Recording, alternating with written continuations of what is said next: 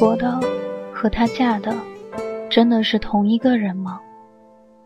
在平静地度过了两年婚姻生活之后，甘露却发现自己竟然完全不了解枕边人。他以为他只是个小贸易公司的老板，却没想到他原来是明星企业的大股东。他以为他只是个温和的普通男人，却没想到他曾经狂热的燃烧过激情。他对她的感情到底是爱，还是仅仅是对生活的妥协？建筑在重重欺骗下的婚姻，其成就的基础真的是爱情吗？当信任的基石动摇之后，他们的婚姻要怎样才能继续下去？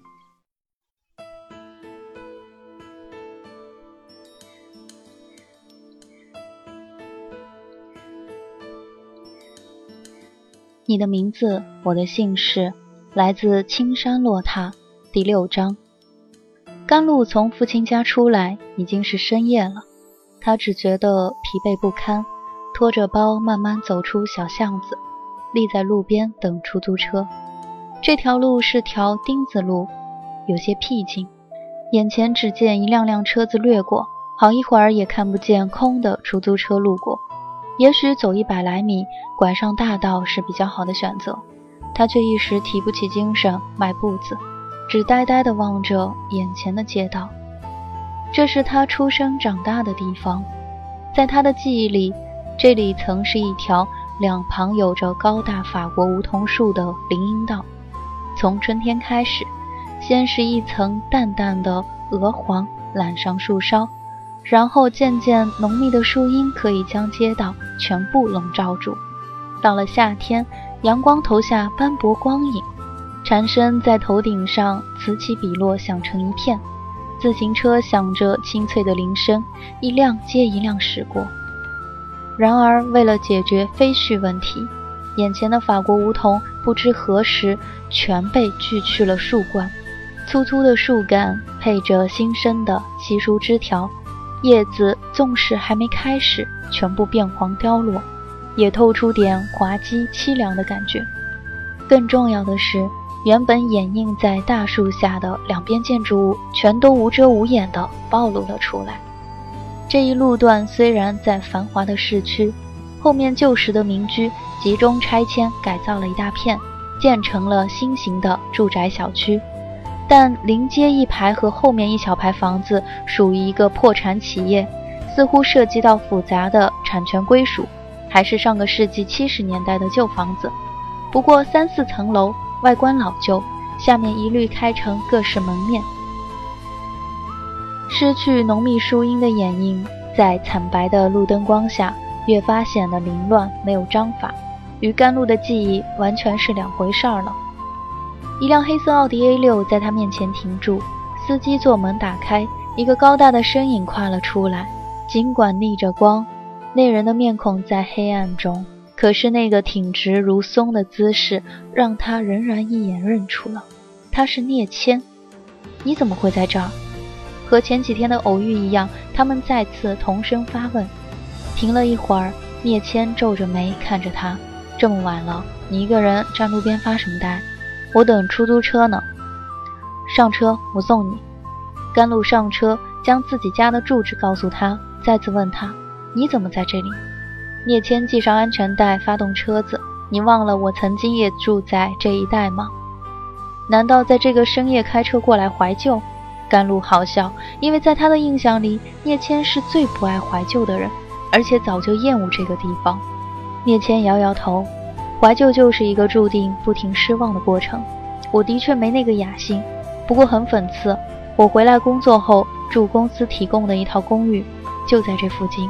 现在我差不多天天下班会路过这条街。你不该这么晚一个人站在这里。现在这边的治安并不算好，我觉得这里很安全。你总是觉得熟悉的人或者地方就必然有安全感，这是个典型的错觉。甘露被他语气中流露出的冷漠和批评弄得哑然了，不再说什么，专心看着车窗外。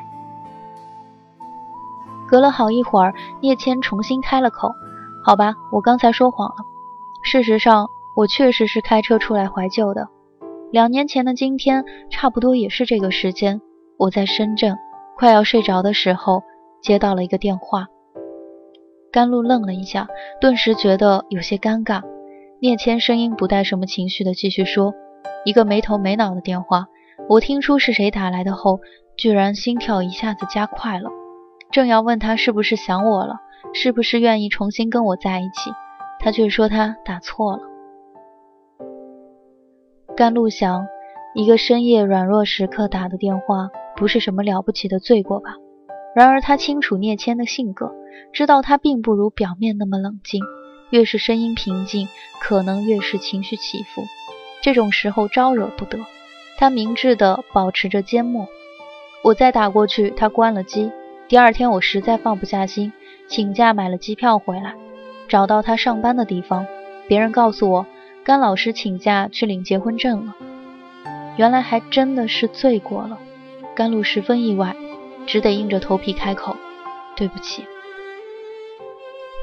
你对不起我什么？是突然说分手，还是突然勾起我一点妄念，又跑去跟别人结婚？聂谦语气咄咄逼人的问。分手没什么可说的了，我不说也是尽早的事儿。打那个电话，我大概是中了邪，很抱歉吵了你睡觉，还给你添了心事，害你丢下工作，白跑一趟。那么现在告诉我，你当时想跟我说什么？不见得就是要通报你的婚期，请我喝喜酒吧？甘露默然，他当然并不像对他妈妈说的那么肯定。事实上，直到最后一刻，他仍然是怀疑自己的决定的。可是那是他在没有任何外来压力下做的决定。他已经把所有人的质疑全顶了回去，他的彷徨只能独自消化。打那个电话几乎是心潮起伏下的一个本能反应。然而他接了电话，他却马上恢复理智，知道凭本能行事有多可笑，只有匆匆挂断。不肯说就算了，聂谦突然烦躁了。其实没什么可说的，我只是婚前恐惧。车内一阵静默，窗外路灯光向后掠去，明暗快速交替，看不清彼此脸上表情。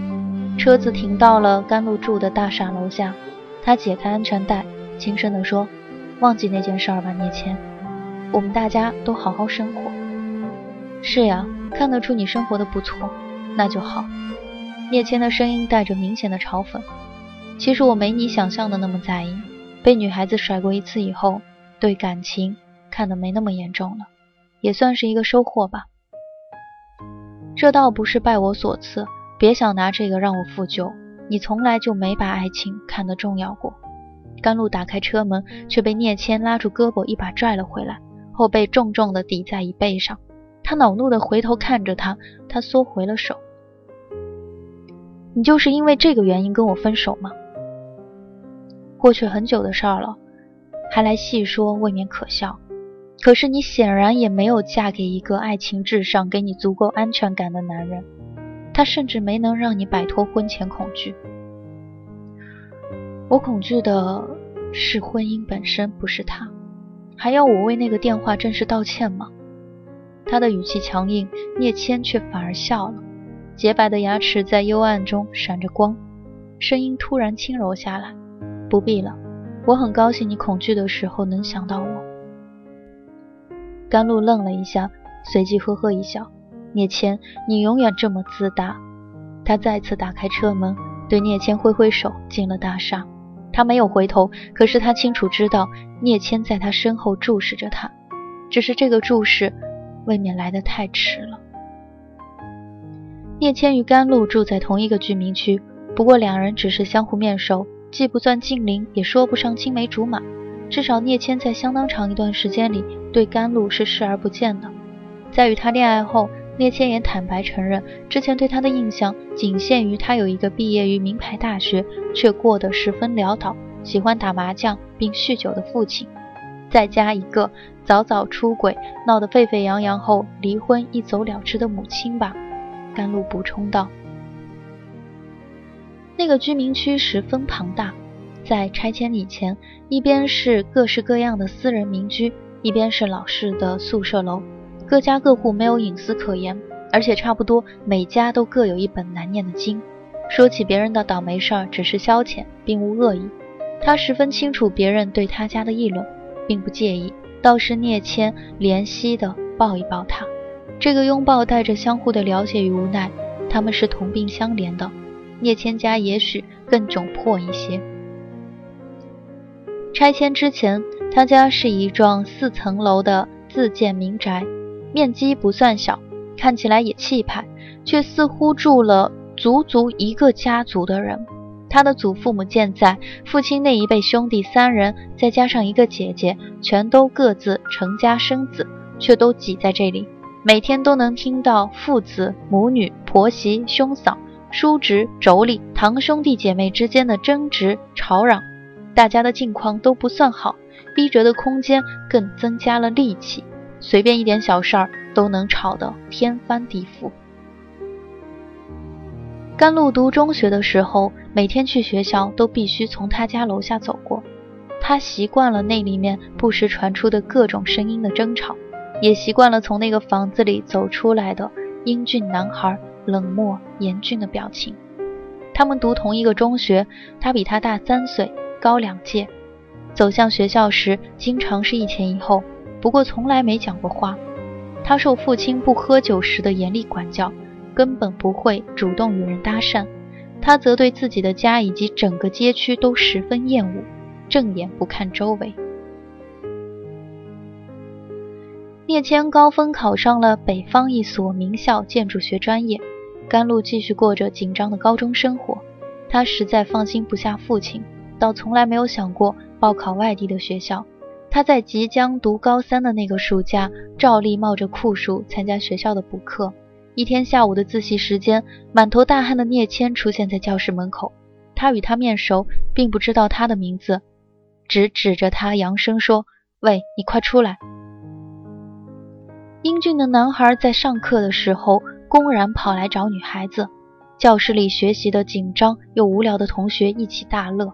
交头接耳的、起哄吹口哨的全有，课堂秩序一时大乱，没有人将心思放在功课上。老师一看门口站着的是自己教过的得意弟子，迟迟疑疑站起来的是班上表现一向文静的甘露，顿时大怒，正在发作。叶谦急忙解释：“张老师，他爸爸生病了，我是来通知他去医院的。”甘露脑袋嗡的一响，连书包也顾不上拿，更顾不上跟老师说什么。急急跑出教室，聂谦赶上来，一把拖住他：“我骑车来的，带你过去吧。”他坐在聂谦的自行车后座，他告诉他，他爸爸在小茶馆和人打牌时突然大口吐血，已经被送到医院。他正好路过，答应帮着来通知他。赶到医院时，甘博已经因为大量饮酒造成胃穿孔，被推进了手术室。好在他之前神志清醒。自己在手术通知单上签了字，送甘博过来的牌友都散去了，聂谦也打算走，他正要礼貌性的向甘露说一下有没有需要帮助的地方，却只看到护士递了张缴费单给甘露。甘博当时所在的企业早就被兼并了，理论上讲他是有医保的，但上面可报销的数额少得可怜，逢上大病几乎就得全部自费了。甘露跑得匆忙，身上并没有多少钱，捏着单据，一脸茫然。护士好心的对他说：“赶快打电话叫亲戚带钱来呀。”甘露如梦方醒，径直走向楼道一侧的 IC 卡电话，拨了一个号码，先是轻声说了几句，突然提高声音：“我不管你在哪，你马上给我送钱来，不然别怪我以后再不认你。”他重重挂上电话。走回来，颓然坐倒在手术室外的长椅上，双手捂住了脸。他一直跑前跑后办手续，头发被汗粘在了一起，背上的衣服也被汗湿显出了水迹，更显得身形单薄、精疲力竭。聂谦虽然性格冷漠，向来不爱管闲事，也不禁心生怜意。他走过去，坐在他的身边，轻声说：“医生也说了，你爸爸送来还算及时，应该没事儿的。”我一直觉得他心里不痛快，喝酒也算是种放松发泄了，都没太管。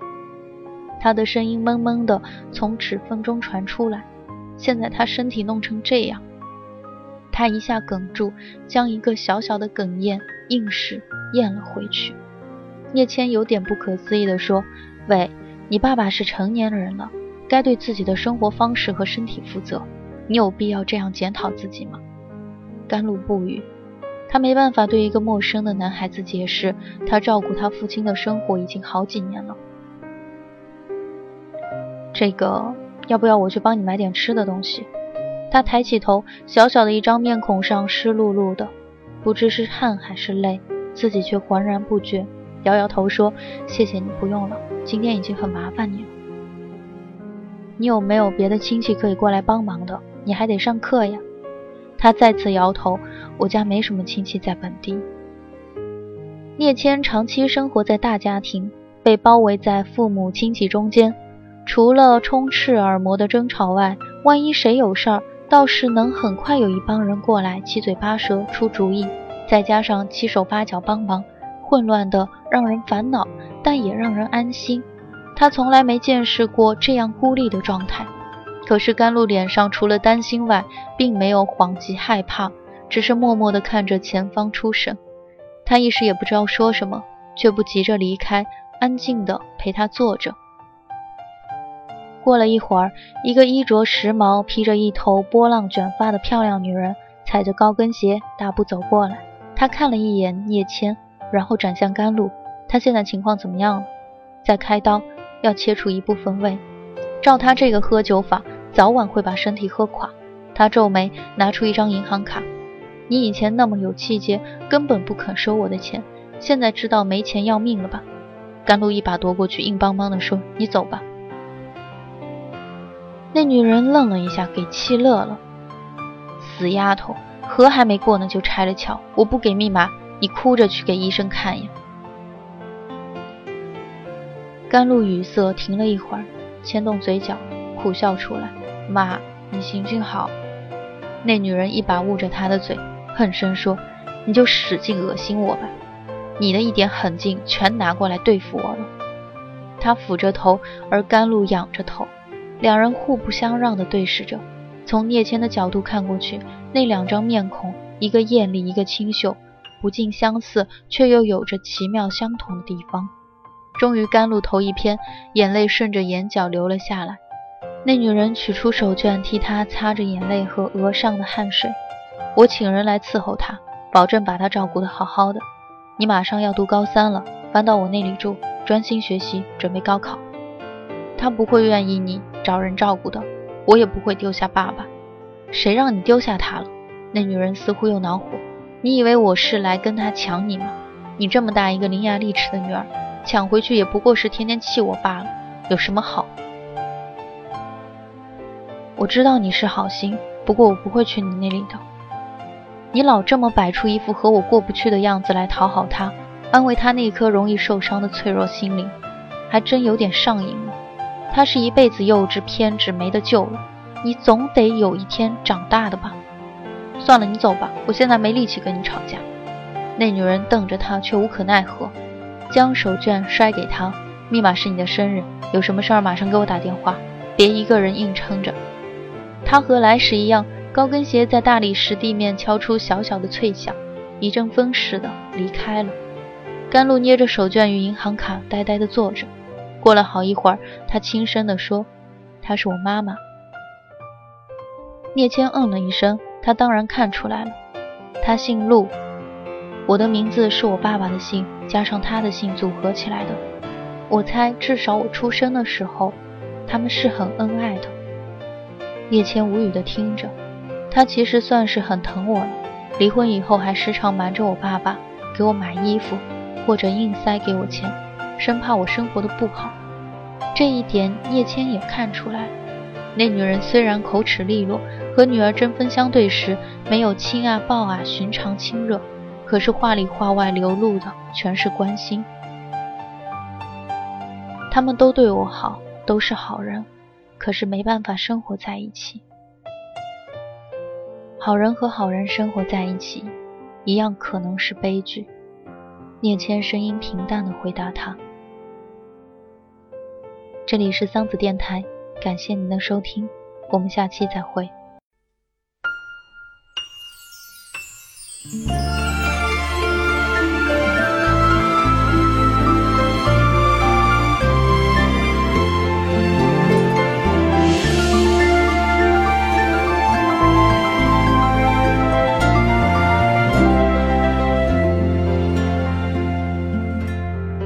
拐过多少橱窗，住过多少旅馆，才会觉得分离也并不冤枉。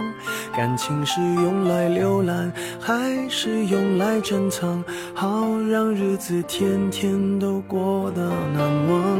熬过了多久患难，湿了多长眼眶，才能知道伤感是爱的遗产。流浪几张双人床，换过几次信仰，才让戒指义无反顾的交换。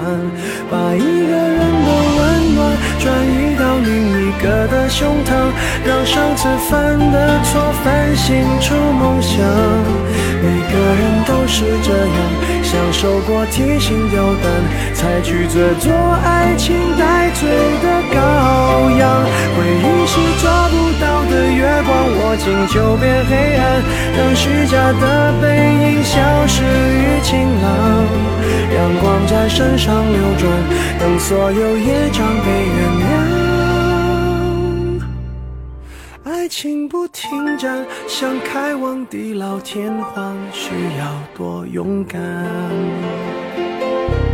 烛光照亮了晚餐，找不出个答案。恋爱不是温馨的请客吃饭，床单上铺满花瓣，拥抱让它成长。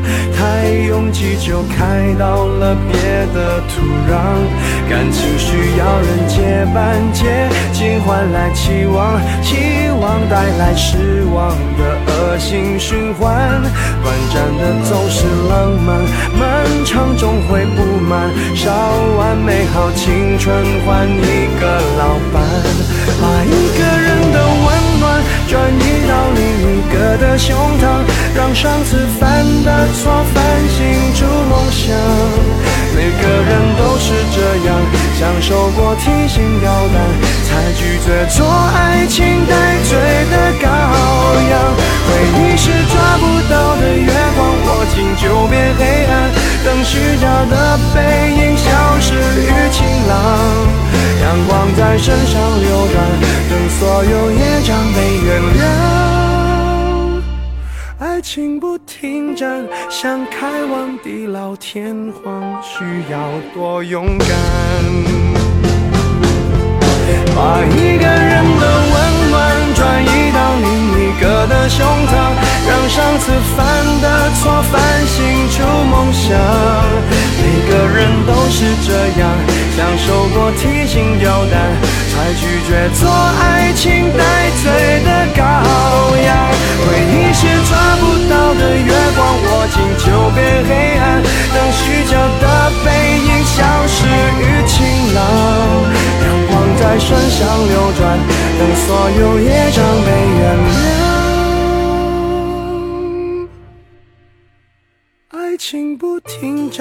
想开往地老天荒，需要多勇敢。